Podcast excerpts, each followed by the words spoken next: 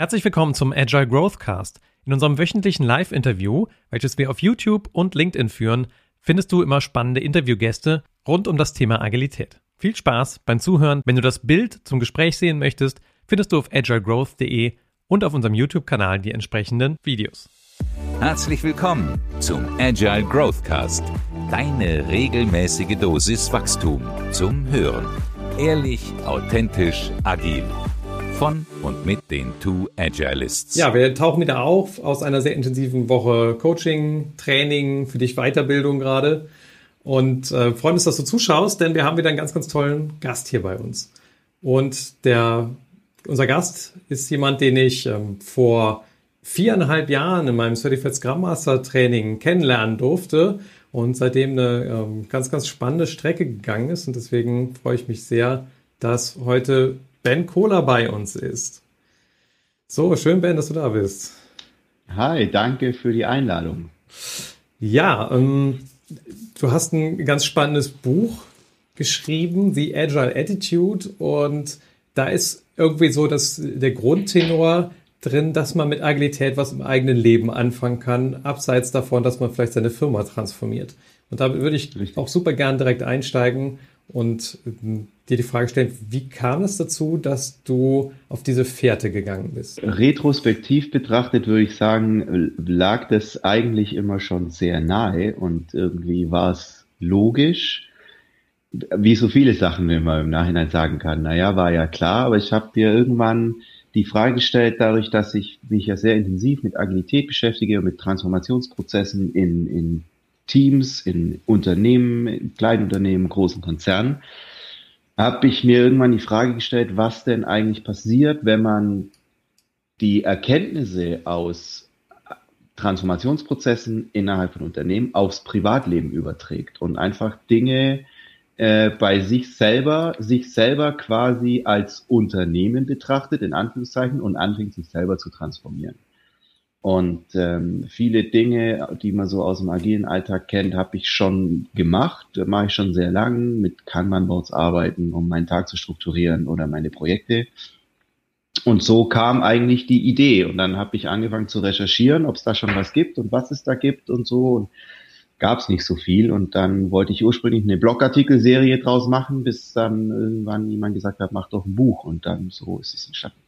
Mhm diese Verknüpfung zwischen Persönlichem und dem, was in der Berufswelt passiert. Das ist auch was, was wir so ein bisschen ja auch in unserem Podcast aufgegriffen haben oder vielleicht auch, vielleicht sogar im Firmennamen, dieses Agile Growth.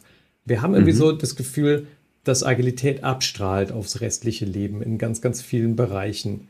Vielleicht auch sowas wie dieses Inspect and Adapt, wenn man das einmal lernt, in einer Retrospektive das auf einer Organisationsebene zu tun und für sich selber feststellt, hm, das könnte ich ja vielleicht auch privat tun. Also Stichwort Paar-Retrospektiven, haben wir mal eine Folge drüber gemacht. Also das als, als mhm. Paar sich zusammensetzen. Jetzt nicht so Bleigießen an Silvester und danach irgendwie ein Säckchen zischen, sondern eher die Variante, wo du dann auch wirklich dich ein paar Stunden hinsetzt mit einer geführten Moderation oder einer von uns beiden, der moderiert und dann guckst du auf dein Leben, machst dir irgendwie einen Plan für das kommende Jahr daraus, was du gelernt hast aus dem, was davor ist. Und als ich so reingelesen habe hier in ähm, die Agile Attitude, da hatte ich auch äh, den Eindruck, ich zeige das Buch mal gerade, da hatte ich auch das Gefühl, da ist irgendwie so ein bisschen diese, diese Idee reingekommen an der Stelle, dass du gesagt hast, irgendwie sind Pläne wichtig auf einer privaten Ebene, aber irgendwie auch dieses Inspizieren und Adaptieren. Und das hatte alles was damit zu tun, dass dein Gewicht zu hoch war, würde ich sagen, oder?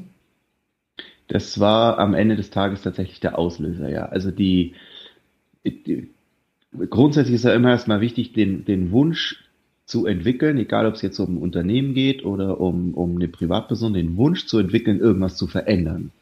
Weil man feststellt, dass so wie es gerade im Moment läuft, nicht mehr funktioniert. Äh, das, wie gesagt, beruflich wie auch privat. Und bei mir kam dieser Wunsch, was zu verändern, tatsächlich als meine Tochter irgendwann, ähm, äh, als wir unterwegs waren, ähm, mich quasi gescholten hat, dass ich nicht lange genug durchhalten würde, um mit ihr spielen zu können und so, weil ich dann sofort eine Pause brauche, weil ich irgendwie 104 Kilo hatte und sehr ungesund mich ernährt und äh, wenn dann eine damals äh, Vierjährige irgendwie feststellt, dass irgendwas nicht in Ordnung ist, dann ist es schon sehr weit fortgeschritten, das Problem, sage ich mal.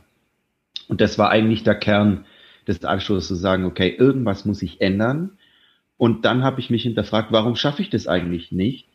Also das ist dann so ein bisschen wie mit dem, mit dem Schuster und den Leisten. Äh, wieso kann ich irgendwie allen Menschen um mich rum äh, helfen, sich zu verändern, zu transformieren? Nur bei mir selber scheint es offenbar nicht zu funktionieren. Und so ist dann im Grunde genommen das Grundgerüst des Buches entstanden. Mhm. Und was waren denn dann so deine ersten Maßnahmen, die du ergriffen hast? Oder wie, wie kamst du zu diesem Erkenntnisprozess, dass du was verändern kannst?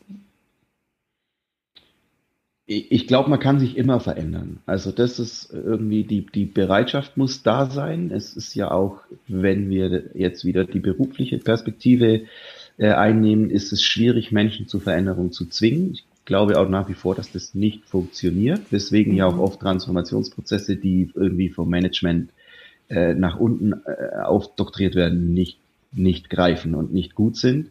Also man braucht erstmal den Wunsch zu sagen, ja, jetzt ist es soweit, ich möchte was verändern. Mhm. Ich möchte aufhören zu rauchen, ich möchte jeden Tag Sport machen, ich möchte mich gesund ernähren und so weiter. Das sind so Dinge, die intrinsisch irgendwie mhm. kommen müssen. Und dann braucht man einen Plan.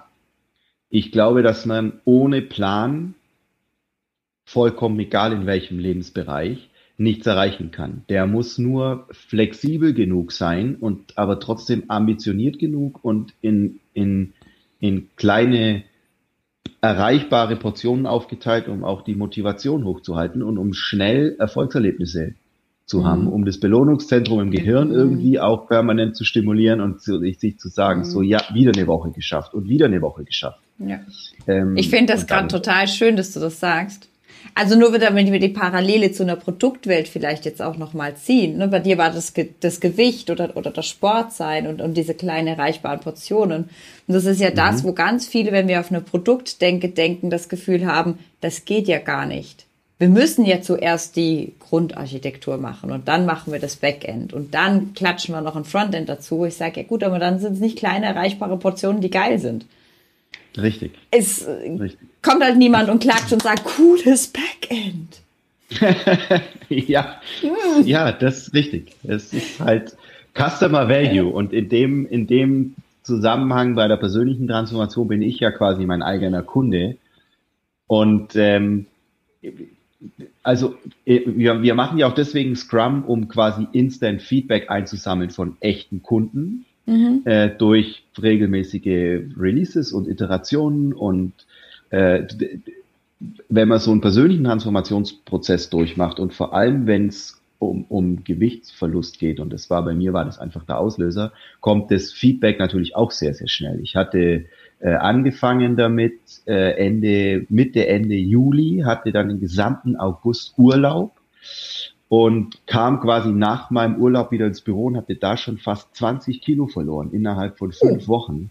Und ähm, irgendwie haben dann, also ich werde es nie vergessen, ein Kollege meinte, ey, wo ist denn die andere Hälfte von dir? Weil das einfach halt natürlich ganz krass optisch ein wahnsinniger Unterschied auch schon war. Und das ging so unfassbar schnell durch wirklich durch Kleinigkeiten und ähm, ja. Das heißt, wenn wir das jetzt wieder so in die Unternehmenssprache zurückführen, du hast die Low-Hanging Fruits identifiziert.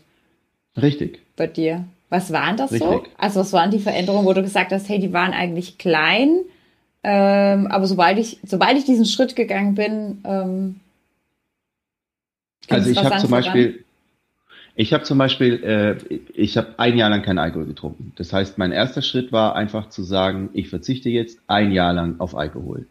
Und das ist natürlich, also vor allem wenn man, wenn man Urlaub hat und es, da war ja auch irgendwie noch keine Pandemie, das heißt Biergärten offen, schönes Wetter, da kommt man schnell in so ein Fahrwasser, wo man jeden Tag, jeden zweiten Tag mal irgendwie hier ein Radler, da irgendwie, also das geht relativ schnell. Ich habe abends auch immer total gern ein Glas Wein getrunken, irgendwie so zum Tagesabschluss. Ähm, Mache ich nach wie vor immer noch, aber versuche das jetzt gerade irgendwie auf die Wochenenden äh, zu, zu beschränken. Aber ich habe ein Jahr lang überhaupt gar keinen Alkohol getrunken. Und ich habe ähm, angefangen, alles, was ich irgendwie telefonisch erledigen musste, spazieren gehender Weise zu machen. Weil das halt, ich meine, mit über 100 Kilo fängst du jetzt auch nicht an, äh, gleich äh, wahnsinnig zu joggen oder sonst irgendwas. Das ist alles wahnsinnig beschwerlich und tut weh und keine Ahnung. Aber ich bin einfach zwei Stunden spazieren gegangen jeden Tag, weil ich dachte, gut, ich, ob ich jetzt meine Calls irgendwie sitzen mache oder ob ich spazieren gehe, spielt keine Rolle. Und das hat wahnsinnig geholfen. Auch schon allein so, so diese Langeweile, äh, Tropenfrucht-Attacken äh, zu überwinden, weil ich ja auch, äh, auch heute noch glaube, dass ich trockener Tropenfrucht-Holiker bin. Äh, also ich kann Katjes Tropenfrüchte heute auch noch weginhalieren, wenn es sein muss. Ähm, und da muss man halt dann auch drauf verzichten. Also es ist irgendwie so, das geht dann schon. Und man sieht es sehr schnell. Low-hanging fruits, mhm. wie du sagst. Was ich von mir selber kenne, ist, dass ich total dann Bock auf was Süßes habe, wenn ich gerade was emotional Schwieriges zu bewältigen habe in meiner Umgebung, mhm. was in so agilen Transitionen ja doch öfter vorkommt, weil du irgendwie alle möglichen Frustrationen erlebst und mit den Leuten irgendwie mitfühlst und so weiter. Und dann finde ich es besonders hart oder dann drängt es mich am meisten dahin, dann jetzt nochmal irgendwie so eine Süßigkeit zu essen. Ist das ein Mechanismus, den du für dich auch irgendwie hast erkennen können, dass das so eine Art Zudecken von was anderem war, wenn du so ein süßes Hyper gehabt hast oder gab es diese Verbindung bei dir nicht? das ist schwer zu sagen. Ich glaube, bei mir war das oft Langeweile und ich bin schon, also ich würde mich grundsätzlich schon als jemand bezeichnen, der sehr suchtanfällig ist. Für alles Mögliche, ja. Also egal ob das äh, Zigaretten, Alkohol, Süßkram, also alles, was irgendwie in meinem Hirn Endorphine rausfeuert und ich mich gut fühle, dem gebe ich sehr gerne und sehr schnell nach. Ähm, das war bei Süßigkeiten genauso. Deswegen kann ich kann auch nur in solchen Situationen 0 oder 1. Ich kann auch nicht sagen, ich mache jetzt so eine Tüte Tropfrüchte auf und esse jeden Tag zwei Stück. Das, das funktioniert einfach nicht. Ich habe da habe ich irgendwie kein, da ist mein Wille auch zu schwach mhm. offensichtlich und von daher gibt es das dann halt gar nicht mehr. So wie ich jetzt gerade in der Fastenzeit wieder sage, ich da verzichte ich auf Zucker. Mhm. Ähm, da gibt's halt einfach nichts mit, mit Zucker. Das funktioniert dann ganz gut. Das sind immer nur so ein paar Tage, wo das bisschen hart ist und dann geht's. Aber jetzt so irgendwie so emotionalen Stress oder so, das musste ich jetzt äh, nie mit Zucker, glaube ich. Das war bei mir war das oft Langeweile. Abends auf der Couch, Netflix and chill und dann gib ihm. Aber es ist total lustig. Also das eine, was ich total lustig finde, ist, wie unterschiedlich Leute doch sind und ticken. Mhm. Und das ist ja auch das, was wir als agile Coaches oder Scrum Master, wenn wir Leute begleiten oder Firmen begleiten, in Betracht ziehen können. Es gibt halt unterschiedliche Leute, die ticken ganz unterschiedlich. Also ich habe kein Problem, ich kann eine Packung Toffifee über drei Wochen essen. Wenn mir aber jemand sagt, du darfst jetzt nie wieder ein Toffifee essen, dann esse ich wahrscheinlich eine ganze Packung am Tag. ja, so. ja, das. Ja. Da kommt so das, nee, also gar nicht geht nicht. Ähm, fand ich, also finde ich so ganz spannend. Und das andere, was ich vorher rausgehört habe, ist, du hast die Regeln gesetzt. Und das mhm. ist auch etwas, was ich gerade im Teamkontext extrem hilfreich finde, wenn wir Verhalten ändern wollen, uns wirklich einfach Regeln zu setzen. Also wenn ich einen Call habe, wo ich kein Video brauche, gehe ich raus und spaziere. Oder ja. ähm, ich trinke gar keinen Alkohol mehr, sondern wenn ich Lust auf ein Bier habe, trinken ein alkoholfreies Bier oder wie auch immer so diese Wenn-Dann-Geschichten äh, auszuarbeiten, das was ja ein, ein Ding ist von, wie man in neue Verhalten reinkommt. Ja, das ist ganz wichtig und es gibt ja auch irgendwie so diese, diese, das kannst du als Psychologin sicher besser äh, äh, beurteilen oder fundierter beurteilen, aber irgendwie sagt man ja, du brauchst zwei bis sechs Wochen, je nachdem, äh, um quasi so eine neue Gewohnheit einzuschleifen. Ähm, ich glaube, bei mir geht es relativ schnell. Ich habe irgendwie so innere Schalter, die ich umlegen kann und sagen kann, so, das mache ich jetzt ab heute einfach nicht mehr. Punkt. Ähm, das ist dann nur so ein paar Tage irgendwie so ein bisschen Kampf, aber ich glaube, das ist wichtig. Man braucht aber schon, also vor allem was das Alkoholtrinken angeht, das war für mich die krasseste Erfahrung überhaupt. Jetzt die einzige Frage, die mir nicht gestellt worden ist, ist, bist du schwanger? Aber mich hätte es nicht gewundert, wenn mir jemand die Frage gestellt hätte. Aber es kam wirklich alles von, bist du krank? Bist du trockener Alkoholiker? Ach komm, nur ein Glas zum Anstoßen. Jetzt tu doch nicht so. Mit einem Glas kann man doch noch fahren. Also so dieses, diese gesellschaftlich so krass akzeptierte mm. Droge Alkohol, wo du quasi schon eher, also so wie du als, als Raucher, und ich muss ja sträflicherweise zugeben, dass ich jetzt auch irgendwie wieder so zwei, drei Zigaretten am Tag rauche. Das ist so mein emotionales Pflaster an stressigen Tagen. Aber ähm, als Raucher wirst du überall gerade irgendwie wahnsinnig diskriminiert. Als jemand, der kein Alkohol trinkt, auch. Mhm. Was irgendwie total paradox ist. Mhm. Ich merke, das ist aber auch mit Zucker so. Ich glaube, jeder weiß, Zucker tut uns nicht gut. Okay. Ähm, ich esse relativ wenig Zucker. Und wenn ich dann öffentlich irgendwie sage, ich möchte keinen Nachtisch, weil ich esse keinen Zucker, ja, aber komm, ein Löffel geht doch. Du denkst, nee, ich esse keinen Zucker. Ja, was hat dir nichts so mit dir zu tun und es hat nichts mit ja. deinem Nachtisch zu tun und ich sag dir auch nicht, dass du keinen Zucker essen müssen. Also manchmal habe ich das Gefühl, wir, Kai legt ja dieses Bild von den Schmerzkörpern, die dann miteinander anfangen zu resonieren. Ich glaube, das ist mhm. äh, tolle. Ja, lecker tolle. Der sagt, ja, wir haben alle Schmerzkörper, die fangen miteinander zu resonieren und wenn halt der eine sagt, ich esse keinen Zucker oder ich äh, trinke keinen Alkohol, dann, dann fängt so dieser Schmerzkörper des Innens an von, oh, ich sollte ja vielleicht auch was ändern. Und dann kommt ja, so dieses Komm. Schießen wir lieber den Botschafter irgendwie weg. Und du hast das so in Einklang gebracht mit ähm, Grundsätzen von einer agilen Haltung. Aber bevor wir vielleicht über Haltung sprechen, habe ich noch eine Differenzierung in deinem Buch wahrgenommen, und zwar zwischen Mindset und Haltung.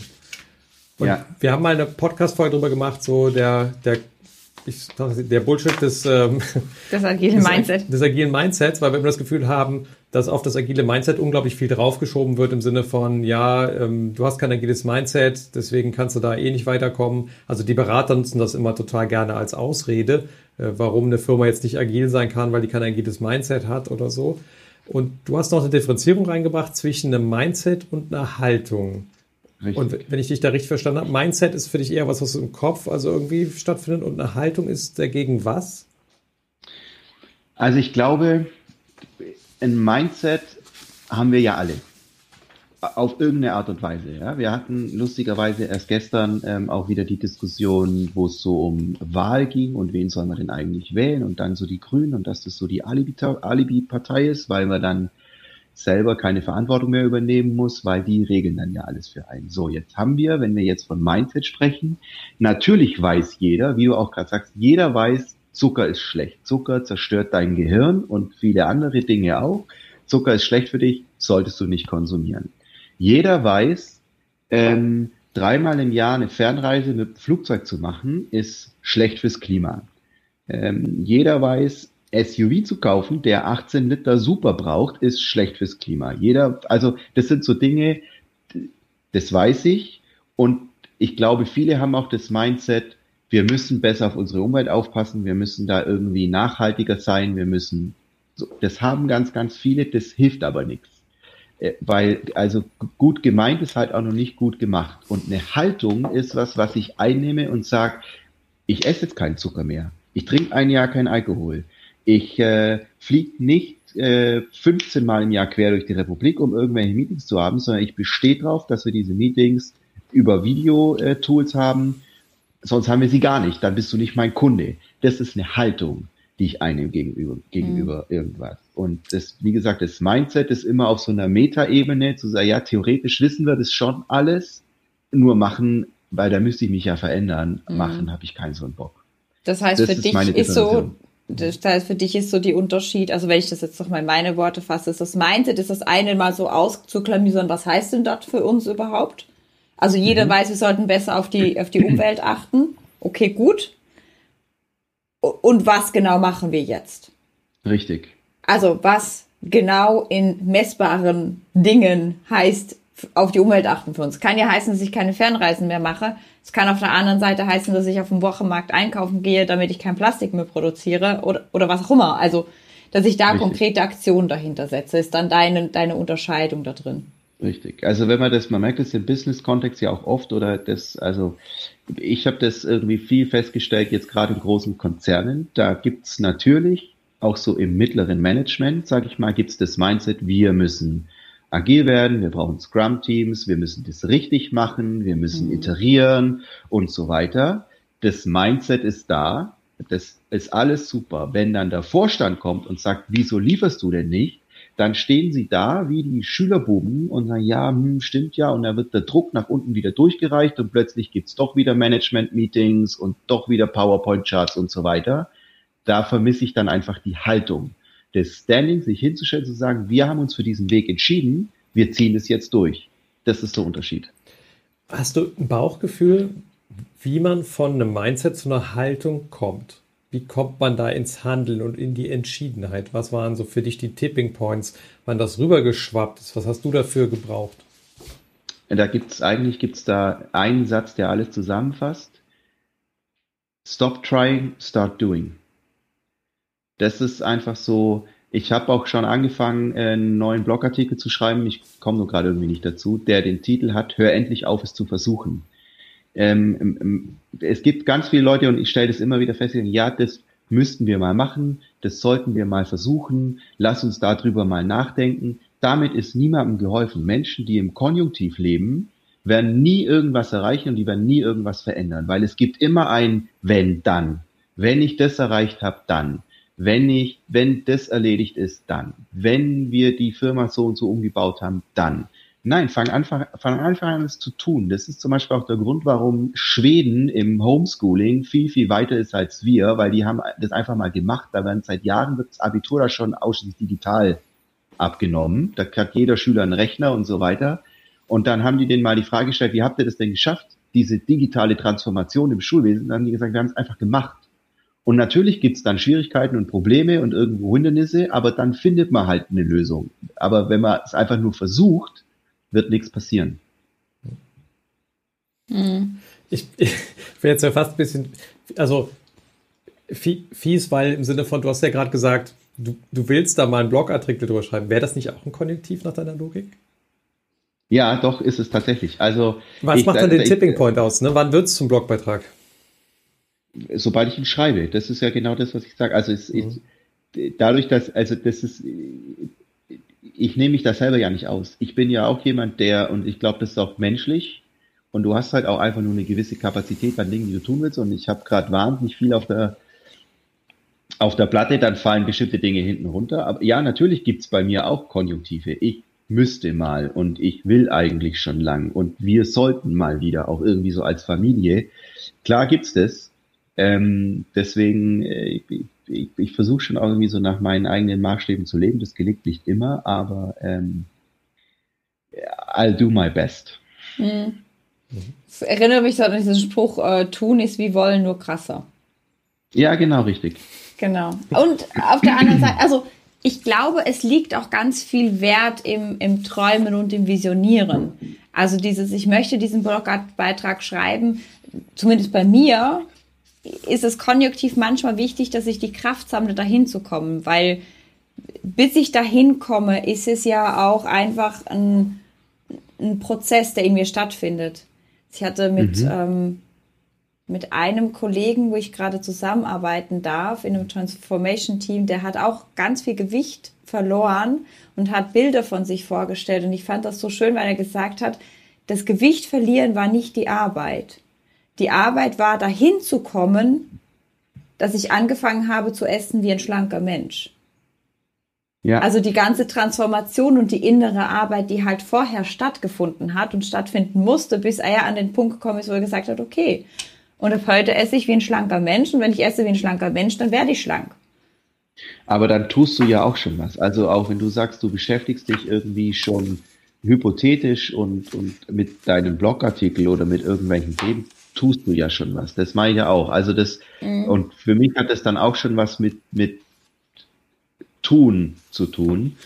Ähm, zu sagen, okay, mein nächster Artikel geht um, über das und das Thema und das und das will ich schreiben und macht mir irgendwie so eine Gliederung im Kopf und irgendwie mal so ein paar Notizen dazu, dann kann es sein, es dauert noch drei Monate, bis der fertig ist, aber ich tue ja schon was, um dahin ja. zu kommen.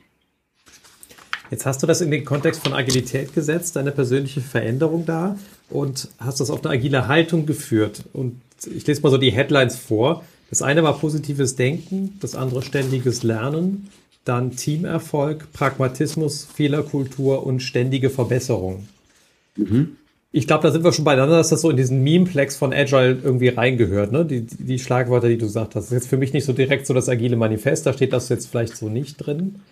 Und Inwieweit war das wichtig, diese Eigenschaften für dich umzusetzen? Also ständiges Lernen wahrscheinlich, um dir neue Ernährungsmuster beizubringen. Ähm, wie war das mit dem Teamerfolg? Wieso brauchtest du da andere Menschen für, um erfolgreich zu sein auf deiner Reise? Weil jeder, glaube ich, irgendwann an den Punkt kommt, wahrscheinlich nicht jeder, Pauschalisierungen sind immer blöd, aber ich glaube, ganz, ganz viele Menschen kommen irgendwann an den Punkt, wo ihnen die, die Kraft fehlt, in Anführungszeichen, das alleine weiter durchzuziehen, weil es schwierig wird, weil man auf Hindernisse stößt und so weiter. Und deswegen, Teamerfolg hat für mich zum Beispiel auch bedeutet, dass ich natürlich, auch obwohl ich ein Jahr nichts getrunken habe, war ich trotzdem unterwegs und war weg und mhm. aus und so. Aber ich war halt mit Leuten zusammen, die auch keinen Alkohol trinken. Weil die gibt's ja, also die habe ich auch im Freundeskreis. Und äh, die, das, dann ist es einfacher, auch abends irgendwie zu sagen, man ist unterwegs bis morgens um drei, aber man trinkt halt nur alkoholfreies Bier. Ähm, das, hilft, glaube ich. Und äh, auf jeder Reise braucht man immer wieder mal Weggefährten, die vielleicht auch nur ein Stück mitgehen, aber die einem so ein bisschen entweder im Windschatten mitfahren lassen oder ein bisschen äh, ähm, anschieben. Mhm. Daniel hat noch geschrieben, Fähigkeiten, die man nicht anwendet, existieren nicht. Ähm, eine ziemlich radikale Zusammenfassung vielleicht von dem, was wir so gerade diskutiert haben. Und du hast ja bei ähm, bei deinen Kollegen, Elastic Brains heißt ihr, ne? In München. Mhm. Ähm, ebenso im Vorgespräch erwähnt, dass ihr ganz, ganz viele Menschen äh, gerne auch einstellt, die einen sozialen Hintergrund haben für eine Perspektive von einem Agile Coach oder einem Scrum Master. Mhm. Und das fand ich eine spannende Aussage, weil, gut, jetzt Jasmin als Psychologin, äh, du empfiehlst ja auch ganz gerne dann Psychologiestudenten als Werkstudenten reinzukaufen mit der Scrum Master Rolle oder so. Irgendwie treffen wir uns da an der Stelle. Und das finde ich spannend, wenn wir jetzt davon ausgehen, dass diese Agilität ja also für uns hier persönlich eine Wirkung hat und eine Auswirkung.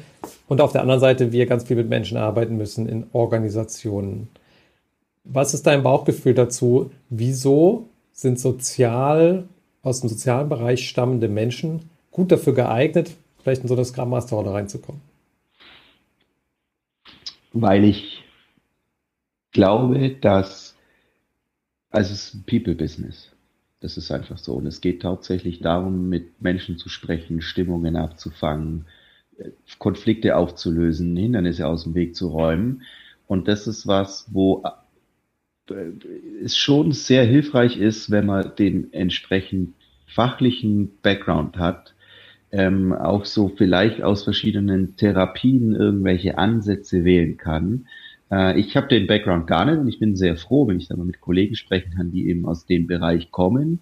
Äh, so wie die Kollegen andersrum froh sind, dass jemand da ist, der irgendwie aus einem großen Corporate-Umfeld kommt und auch irgendwie schon mit 5000 Menschen Transformationsprozesse gemacht hat. Aber ich, das, dadurch, dass es, dass es sehr menschelt in unserem Job, ist es, glaube ich, von, von wahnsinnigem Vorteil äh, und ich merke das jeden Tag, dass da eben halt Profis tatsächlich am Werk sind. Weil, sind wir jetzt mal ehrlich, die, den Scrum-Methodenkoffer zu lernen, ist ja jetzt kein Hexenwerk. Also das ist ja jetzt nicht kein äh, wahnsinnig schwierig. Das kann man, ich meine, zwei Tage Seminar, ähm, Thema durch. Dann hat man die Theorie. Das hilft einem immer noch nicht wirklich in der Praxis. Also Erfahrung ist, glaube ich, durch nichts äh, zu ersetzen aber die kommt so oder so und die muss ich so oder so sammeln, ob ich jetzt diesen therapeutischen Background habe oder nicht. Die Praxiserfahrung innerhalb von, von einem Scrum muss ich ohnehin sammeln. Aber im Umgang mit Menschen, was 60, 70 Prozent der Arbeit als Scrum Master oder Agile Coach ausmacht, hilft wahnsinnig. Mhm. Das ist ja, also das mit dem Scrum-Wissen, ähm, ich kann das auch mit der Ernährung gleichsetzen. Also zwei Bücher oder drei ja. Bücher zu lesen, wie ich mich ernähren sollte, das ist ziemlich einfach. Und das weiß auch jeder, wie man sich, die meisten Menschen wissen es, glaube ich, was mehr oder weniger gut wäre für uns, ähm, es zu tun. Zumindest was Schlechtes. Oder zumindest was Schlechtes. Und dann muss man noch ja. irgendwie rausfinden, was ist jetzt für meinen individuellen Körper wirklich gut für mich. Aber ähm, es zu tun ist nochmal was anderes. Ich gebe dir da schon recht. Also es, tu, es, es hilft einfach auf Menschen zuzugehen und auch zu wissen, was für Handwerkzeug habe ich, um mit Menschen zu interagieren, weil das ist ja meistens, also aus meinen Augen, da darfst du mich auch gern korrigieren, oft so ein Missverständnis von, weil wir Menschen sind, können wir alle mit Menschen umgehen. Und oh, da ja, ist ja ist schon einfach mehr Toolset dahinter, mehr Wissen dahinter und auch mehr Wissen über, wo macht unser Gehirn halt uns einfach, wo schlägt es uns ein Schippchen? Ja. Ich habe das Gefühl, glaub, als Informatiker, so, als Informatiker mache ich mittlerweile unglaublich viel esoterisches Voodoo. also komm, ich gebe dir auch immer wieder die Studien dazu. ja, es gibt Studien und das ist auch alles sinnvoll und ich brauche das auch und ich bin total dankbar, dass ich das lernen kann. Aber wenn du aus so einer reinen so Fachperspektive kommst und ne, irgendwie als Informatiker gewöhnt bist, dass Dinge logisch funktionieren und dann triffst du auf das Wunder Mensch und kannst dir eigentlich nur noch eine Haltung zulegen aus Neugierde und mhm. ausprobieren und Räume erschaffen, in denen Menschen irgendwas gemeinsam hinkriegen. Da werde ich schon ganz schön demütig, muss ich sagen, von dem, was äh, mhm. wir da alle lernen können dafür. Ja. Ich, also ich glaube ja, ich gebe dir vollkommen recht, äh, ich, aber ich glaube ja, und das schreibe ich ja auch im Buch, ich glaube, dass wir alle mit der, mit einer wahnsinnigen Empathie auf die Welt kommen. Also es gibt ja kein, kein empathischeres Wesen als kleine Kinder, die ja auch Stimmungen aufnehmen können, die das sofort antizipieren, ähm, die auch bis zu einem gewissen Alter, in aller Regel ja bis sie in die Schule kommen, ähm, ganz easy auf andere Kinder zugehen. Also ich meine Tochter beobachte, die irgendwie auf dem Spielplatz oder ja, es dauert 30 Sekunden, hat die einen neuen besten Freund oder eine neue beste mhm.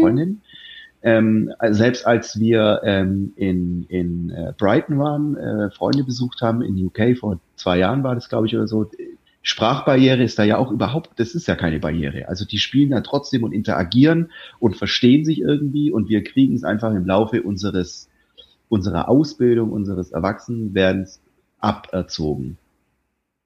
Und deswegen sage ich ja auch in meinem Buch, wir müssen mehr wieder von unseren Kindern lernen und mehr wieder wie Kinder sein. Und dann würde uns auch vieles einfacher fallen, bin ich überzeugt mhm. davon. Da fällt mir jetzt wieder der Scrum Guide ein, wo vorne drauf steht, die gültigen Spielregeln des Spiels. So, genau. So die Einladung dazu, ein kollaboratives Spiel der Produktentwicklung zu spielen, wo, ja, im Wort Spielen steckt für mich schon viel auch Kindheit drin. Das ist ja, uns Erwachsenen nicht mehr so in die Wiege gelegt. In die Wiege ja. gelegt schon, aber nachher nicht mehr da. Ja, beziehungsweise. Ja, das ist einfach. Bitte, Entschuldigung. Ja, ich finde es auch ganz spannend, wenn ich Marshmallow Challenge mit äh, Leuten mache mhm. und dann das Video mhm. danach zeige und, und ja, ja, wirklich statistisch, also die kreativsten Türme kommen halt von Kindergärtner. Die sind nicht unbedingt die höchsten, aber es sind die coolsten. Ja, richtig.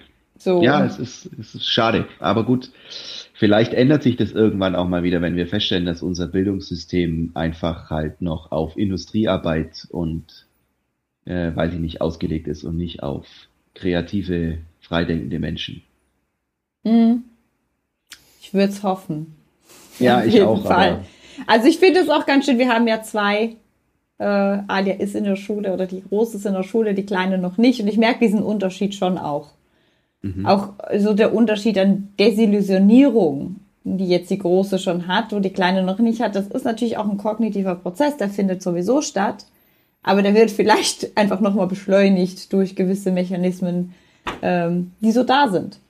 Definitiv. Da gab es doch mal eine Untersuchung, ich weiß nicht mehr genau, äh, nagelt mich auch nicht auf die Zahlen fest, aber es gab irgendwie in den USA gab es eine Untersuchung, wie oft Erstklässler im Vergleich zu Viertklässlern warum fragen. Und es ist dramatisch, wie sehr das abnimmt, ähm, je, je höher man die Klasse, also von, weiß ich nicht, 200 Mal am Tag auf 5 Mal am Tag. Und die Frage, warum, wenn ich in der Produktentwicklung äh, mit, mit Kunden arbeite, ist es einer meiner liebsten Fragen. Ja, wir müssen unbedingt, warum? Und wenn man die oft genug fragt, äh, viermal die Frage, warum und du bist beim Kern einer Sache. Mhm. Es ist auch meine Wahrnehmung manchmal. Manchmal, wenn ich so in Meetings drin sitze und dann sage, ähm, ich würde jetzt hier rausgehen, weil ich merke gerade, ich trage der Sache nicht mehr bei, kommt irgendwie so, nee, du stellst doch immer so gute Fragen. Ich denke hey, ich habe die letzten ja. zwei Stunden mir dreimal gefragt, ich kapiere das nicht, könnt ihr mir das noch mal erklären? Oder ja. wozu machen wir das denn? Ich so denke, das sind jetzt nicht gute Fragen, das ist immer nur so ein, ich raff's gerade nicht. Ja, aber das fragt keiner mehr heutzutage, weil das ja auch irgendwie, also je nach Konzern ist das ja auch immer so ein bisschen eine Angstkultur. Da wird ja auch die Frage, warum oder ich verstehe gerade nicht, was wir hier tun, sofort mit, mit Scheitern gleichgesetzt oder mit du interessierst dich gar nicht für die Sache oder und das ist halt schwierig. Also ja. Mhm. Jetzt geben wir total gerne immer den Menschen, die uns zuschauen, ein kleines Werkzeug so als Agilist mit für den Werkzeugkoffer. Dinge, mhm. die dich persönlich weitergebracht haben, um vielleicht mit dem umzugehen, was du erlebst in deiner Arbeitskultur oder auch um ja, wirksamer zu werden als Agile Coach oder als Scrum Master. Was ist so deine Go-To-Methode oder das, was du gern teilen würdest mit uns? Also was ich vor ein paar Jahren für mich entdeckt habe, was ich äh, nur sporadisch mache, immer so je nach Stresslevel, aber sehr hilft, ist Creative Writing.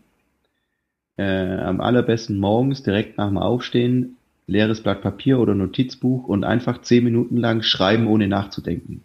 Und auch nicht, während man schreibt, zurücklesen, was man geschrieben hat, sondern einfach zehn Minuten lang aufschreiben, was einem gerade im Kopf drum geht.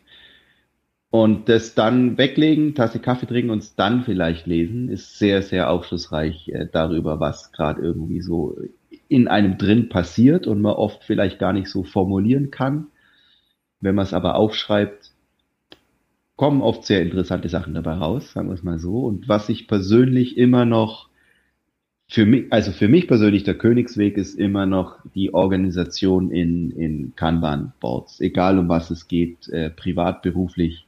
Ich bin ein ganz großer Fan von, von Visualisierung. Ich muss das alles irgendwie vor mir haben. Ich muss Listen schreiben, äh, äh, am liebsten von, von Hand, weil dieses Gefühl des Durchstreichens äh, einfach durch nichts zu ersetzen ist. ist viel besser als irgendwo nur zu klicken.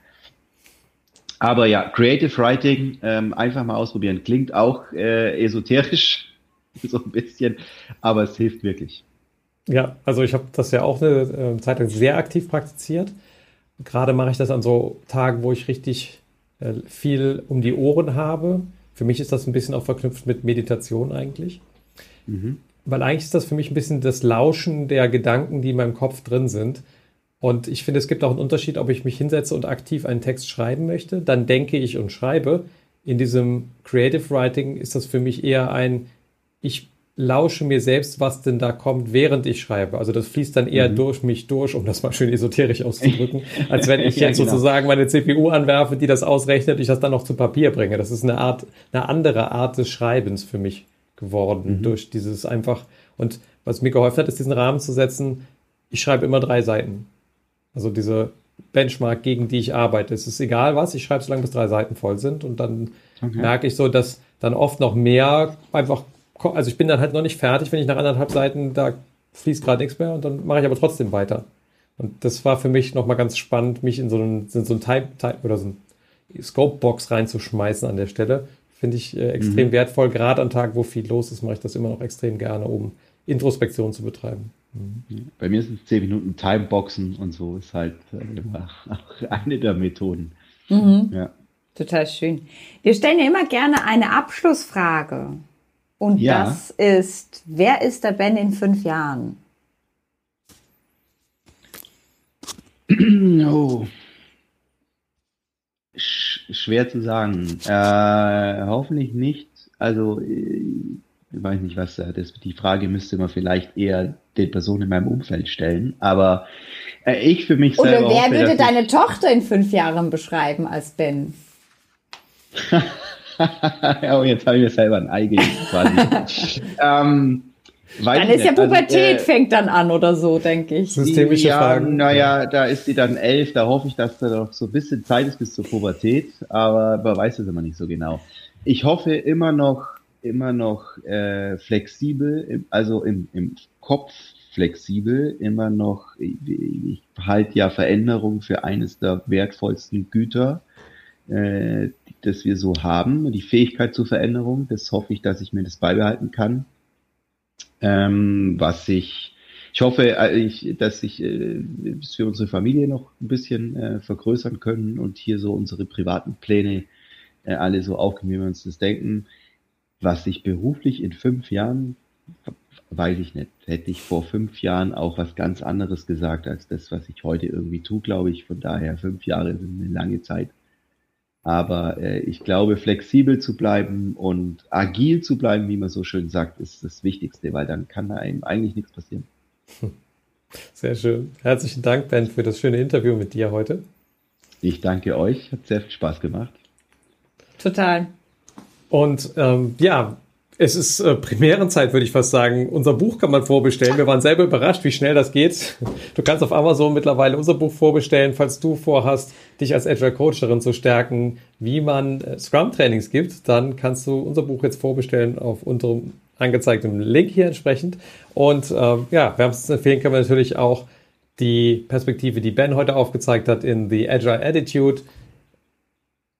Wie geht das hier mit dem Licht? So, ja, das sehen kannst da mal reinzulesen, falls du so die ja, persönliche Perspektive kennenlernen möchtest, wie man sich entwickeln kann als Agilist. Und wir danken dir, dass du zugeschaut hast heute. Es war ein ganz schöner Growthcast mit dir und euch zusammen. Wünschen dir ein wunderbar erholsames Wochenende und Kai freut sich auf nächsten Freitag. Ich werde nächsten Freitag nicht da sein, da bin ich in der Weiterbildung.